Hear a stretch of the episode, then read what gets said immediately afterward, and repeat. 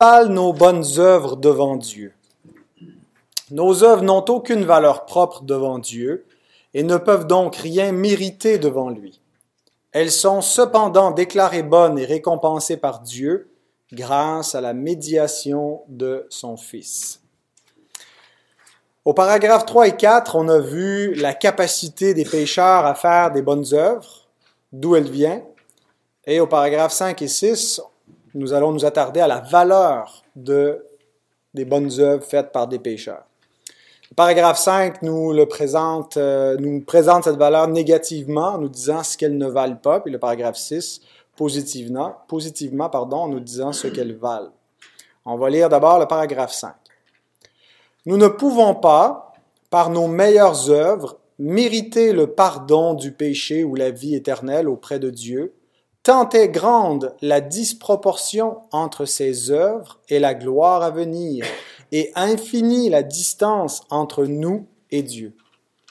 Nous ne pouvons ni tirer avantage d'elle, ni faire par elle, pardon, ni satisfaire par elle la dette de nos péchés antérieurs.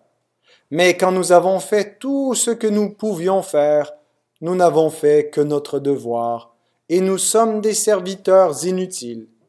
Pour autant qu'elles sont bonnes, nos œuvres procèdent de l'esprit, et pour autant que nous en sommes responsables, elles sont souillées et mêlées à tant de faiblesses et d'imperfections qu'elles ne peuvent supporter la sévérité du jugement de Dieu. Alors, beaucoup de choses dans ce paragraphe que vous pourrez relire et méditer, euh, mais en gros, euh, il nous donne quatre raisons euh, qui nous expliquent pourquoi les œuvres ne peuvent pas être proprement méritoires. Et spécifiquement, pourquoi est-ce qu'elles ne peuvent pas mériter le pardon de Dieu et la vie éternelle? Les quatre raisons sont d'abord la disproportion entre les œuvres elles-mêmes et le salut que l'on reçoit. Deuxième raison, euh, l'inutilité de nos œuvres pour Dieu qui s'appuie euh, sur la distance entre le Créateur et la créature et le fait que nos œuvres ne, sont pas nécessaires pour Dieu et qu'il ne peut pas en résulter un mérite propre. Troisièmement, les œuvres viennent de l'Esprit Saint. Alors, euh, elles viennent pas de nous euh, tout seuls, mais Dieu y contribue. Et euh, quatrièmement, elles sont encore entachées d'imperfections par notre nature corrompue. On va regarder un peu plus en détail ces quatre raisons pourquoi donc il n'y a pas de théologie du mérite dans, nos, dans notre doctrine des bonnes œuvres. Donc d'abord la disproportion entre les œuvres et la question euh, et le salut que l'on reçoit et la vie éternelle. Il n'y a pas de commune mesure entre les deux. Euh, c'est un peu comparable à euh, la souffrance ou les souffrances du présent siècle et la gloire à venir. Paul nous dit dans Romains 8, 18, J'estime que les souffrances du temps présent ne sauraient être comparées à la gloire à venir qui sera révélée pour nous. Il y a une comparaison à faire. Euh, les bonnes œuvres font partie des souffrances que nous endurons dans le, temps présent. Et il n'y a pas de comparaison à, faire euh, entre leur valeur et la valeur de la gloire à venir qui nous sera donnée. Donc, peu importe la raison pour laquelle on hérite de la gloire à venir, euh, il n'y a pas une relation euh, de réciprocité entre ce qu'on endure présentement et ce qu'on produit présentement et ce qu'on va recevoir par la suite. Donc, c'est la première raison. Et, donc, même si l'Écriture nous présentait, euh, comme certains le pensent, les œuvres, euh, le salut comme étant par les œuvres. Euh, c'est pas ce que je crois que l'Écriture enseigne. L'Écriture enseigne explicitement que le salut est un pur don, euh, que nul ne sera justifié devant Dieu par les œuvres de la loi, c'est-à-dire en observant ce que Dieu exige de nous, que nous ne sommes pas sauvés par les œuvres, mais par la grâce de Dieu, afin que nul ne se glorifie devant Dieu. Mais si on, on suppose, comme certains le font, que le salut euh, viendraient des œuvres, que nos œuvres auraient quelque chose à voir avec l'héritage du salut, euh, il faudrait quand même admettre qu'il n'y a pas une commune mesure entre ce qu'on fait et ce qu'on reçoit. Euh, que les œuvres seraient récompensées infiniment au-delà de euh, ce qu'elles méritent en elles-mêmes. Donc, euh, y a, y a, y a, alors, elles sont pas méritoires comme telles. Même ceux qui croient au salut par les œuvres doivent admettre que c'est pas ce qu'on mérite qu'on soit, on soit infiniment plus que ce qu'on mérite. Alors, si le salut est gratuit, ce n'est pas parce qu'il ne, vaut rien. Certains ont tendance à mettre l'emphase sur un salut par les œuvres parce qu'ils estiment la valeur infinie du salut, et donc on ne peut pas le, traiter comme si c'était rien, et donc on doit montrer qu'on est digne et qu'on veut le mériter. Mais s'il est gratuit, c'est pas parce qu'il vaut rien. C'est parce qu'il est tellement grandiose qu'il peut pas être mérité. Il peut seulement être donné et reçu.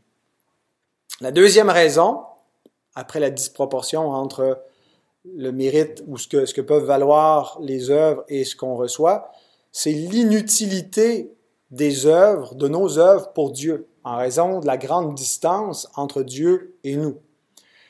Jésus nous rappelle euh, notre posture par rapport à Dieu et la posture de Dieu par rapport à nous dans la parabole du serviteur inutile.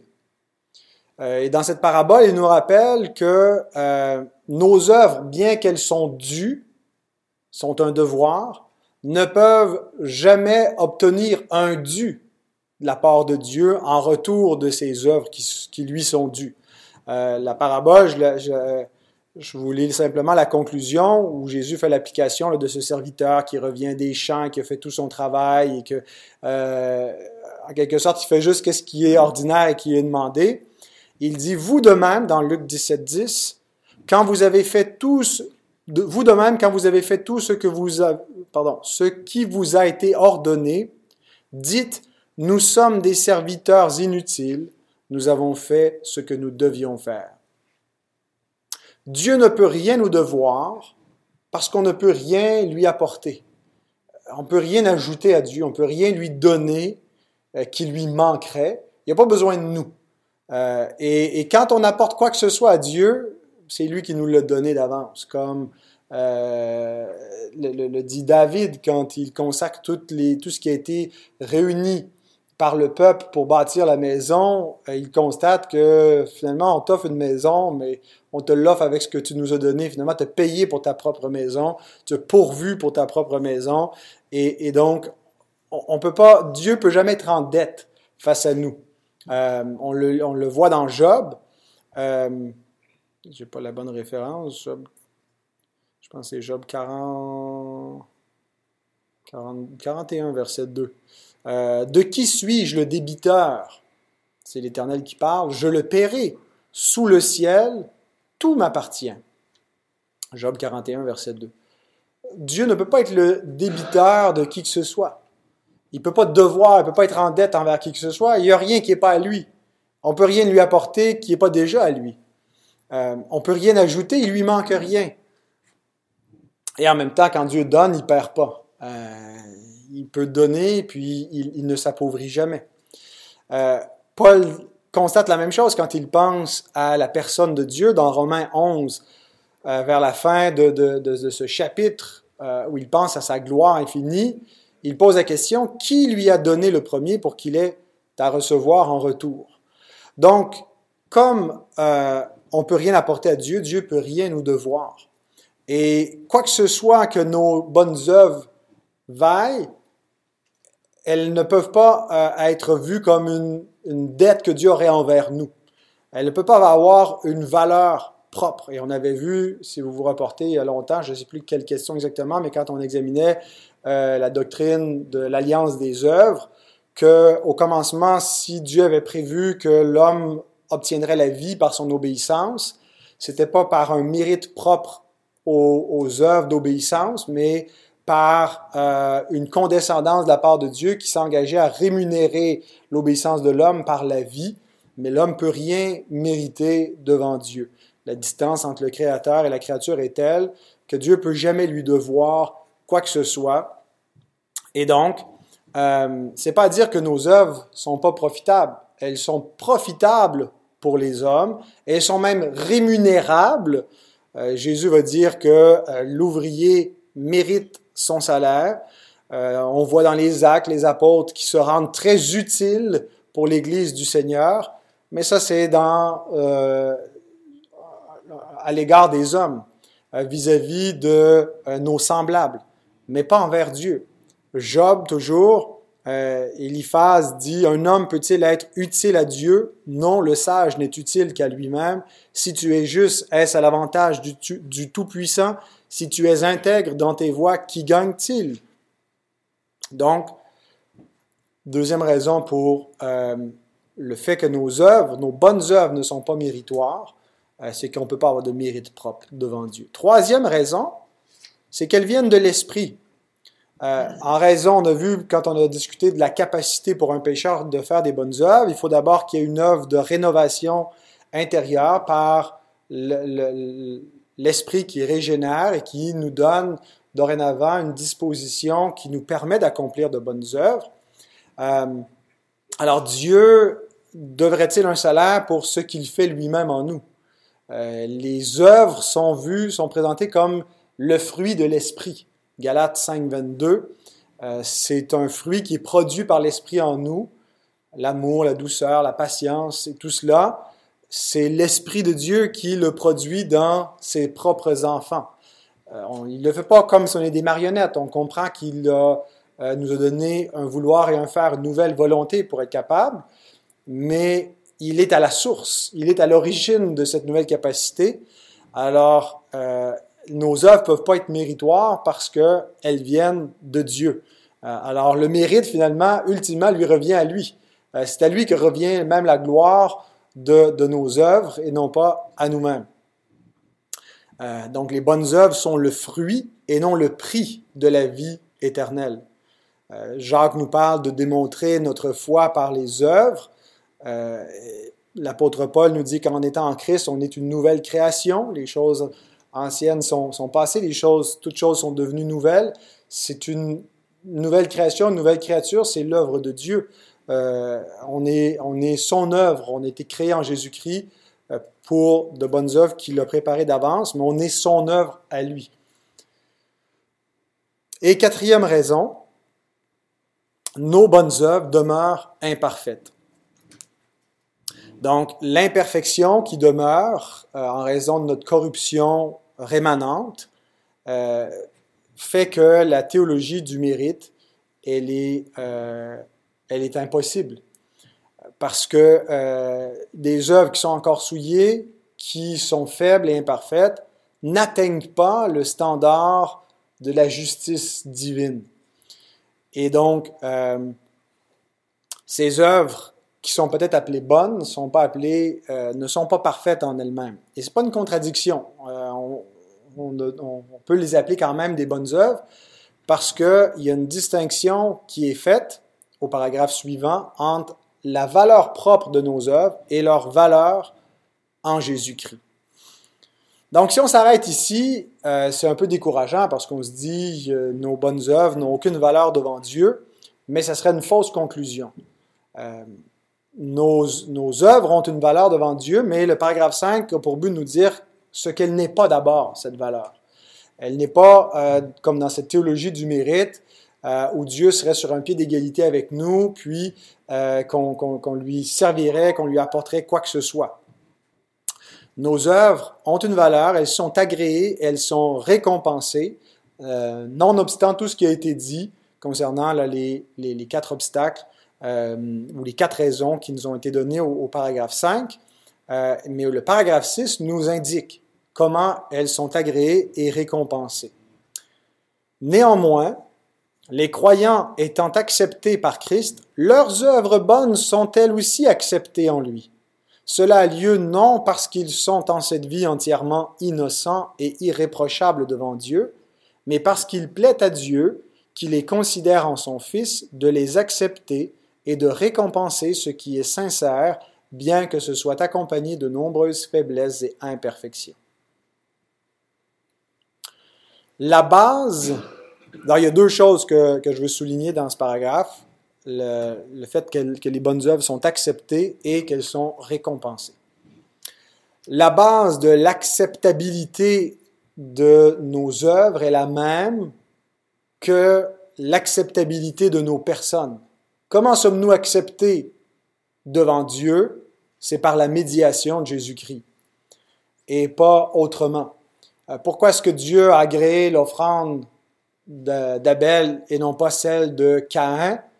L'Épître aux Hébreux nous dit que c'est la foi qui a fait la différence entre les deux. C'est par la foi qu'Abel offrit une offrande plus excellente que celle de Caïn qui a reçu l'approbation divine. Euh, et donc, c'est par la foi déjà qui a été agréable à Dieu. Euh, et, dans son offrande, il y avait aussi certainement une préfiguration de l'agneau de Dieu, mais c'est en croyant qu'on peut être agréable à Dieu, parce que la foi nous unit au Christ. Et c'est ce qui fait que notre personne peut être reçue de Dieu, mais non seulement notre personne, notre œuvre.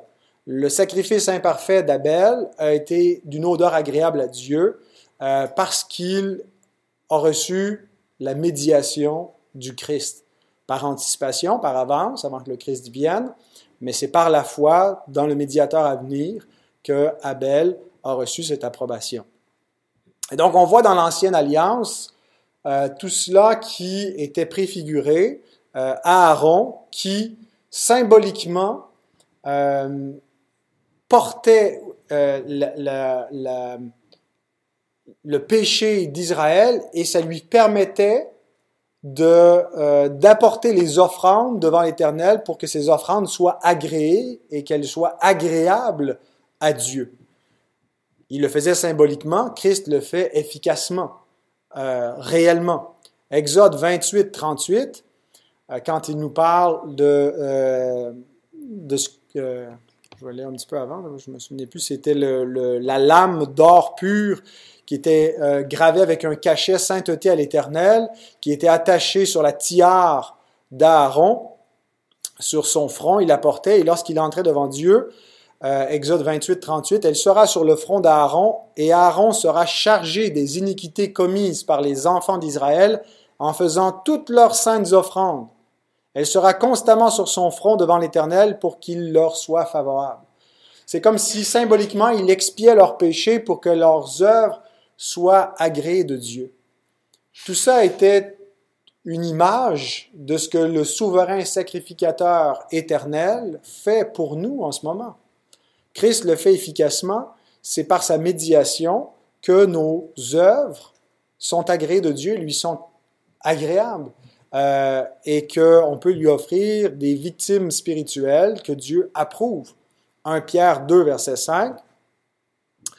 Euh, nous exerçons un saint sacerdoce afin d'offrir des victimes spirituelles agréables à Dieu par Jésus-Christ. C'est par Jésus-Christ que nos euh, victimes spirituelles, nos bonnes œuvres sont agréables à Dieu. Et donc, il y a un réel repos pour nous, les croyants, que ce n'est pas dans notre euh, propre justice et dans notre perfection finale qu'on euh, on est accepté de Dieu. Mais sachant qu'en ce moment, même si nos œuvres sont imparfaites, nos prières sont imparfaites, sachant qu'elles euh, sont encore entachées, nos œuvres, de, motifs parfois impurs, euh, de, mauvaises intentions, de notre péché, de faiblesse, euh, nos œuvres sont agréées de Dieu parce qu'elles passent par la médiation parfaite du Christ. Et donc, on peut se reposer, ne pas chercher dans un perfectionnisme notre repos, mais dans l'intercession et la médiation de notre Sauveur, le plein repos. Et non seulement nos œuvres sont-elles agréées, mais la confession nous parle de récompense. Ce n'est pas euh, une rétribution selon le mérite, mais une faveur selon la grâce. Il faut euh, comprendre les récompenses dans la bonne catégorie. Ce ne sont pas des récompenses de mérite, mais des récompenses de grâce tout ce qui est ajouté à notre salut, notre salut a été mérité par le Fils de Dieu, mais tout ce qui est ajouté comme bénédiction et grâce supplémentaire en plus du salut dans la vie présente et dans le siècle à venir est vu comme une grâce. Romains 8, 32, lui qui n'a point épargné son propre Fils, mais qui l'a livré pour nous tous, comment ne nous donnera-t-il pas aussi toutes choses avec lui? Tout ce que Dieu peut nous donner est vu ici comme une grâce et non pas comme euh, une, quelque chose qu'on peut gagner ou mériter. Les bénédictions ne se méritent pas. Elles s'obtiennent comme une faveur divine. Et donc, à la base, le salut est une faveur, mais tout ce qui vient en extra, si vous voulez, euh, que Dieu peut donner selon son bon plaisir et, comme il veut, à qui il veut, dans les proportions qui, lui plaisent, est vu comme une grâce seulement. La récompense est imméritée lorsqu'on voit euh, ceux qui sont appelés bons et fidèles serviteurs, qui ont fait peu mais qui reçoivent beaucoup. Euh, quand on considère les ouvriers de l'Évangile qui sont récompensés au jugement dernier, Matthieu 25, verset 20, 1 Corinthiens 3, 5 à 15, euh, tous ceux-là reçoivent ce qu'ils n'ont pas mérité. Ça ne veut pas dire cependant qu'il n'y a pas une relation entre le travail présent et la récompense à venir. Paul établit une corrélation entre les deux. Celui qui plante et celui qui arrose sont égaux et chacun recevra sa propre récompense selon son propre travail. Mais tout degré de supériorité, de, euh, tout degré de récompense et tout degré de, euh, de travail actuel, plus chez certains, moins chez d'autres, est attribuable à la grâce de Dieu premièrement. Paul va dire dans la même épître vers la fin, 1 Corinthiens 15, verset 10, Par la grâce de Dieu, je suis ce que je suis, et sa grâce envers moi n'a pas été vaine. Loin de là, j'ai travaillé plus que tous, non pas moi toutefois, mais la grâce de Dieu qui est avec moi. Donc, il y a une relation entre le travail et la récompense, mais la cause première doit pas être attribuée à la responsabilité humaine, mais premièrement à la grâce de Dieu. Secondement, à la responsabilité humaine. Paul va dire euh, qu'on doit travailler à notre salut avec crainte et tremblement, nous rappelant que c'est Dieu qui a produit en nous le vouloir et le faire. Et tout ça semble avoir une incidence au jour du jugement, car il dit quelques versets plus loin, Je pourrai me glorifier au jour de Christ de n'avoir pas couru en vain ni travaillé en vain.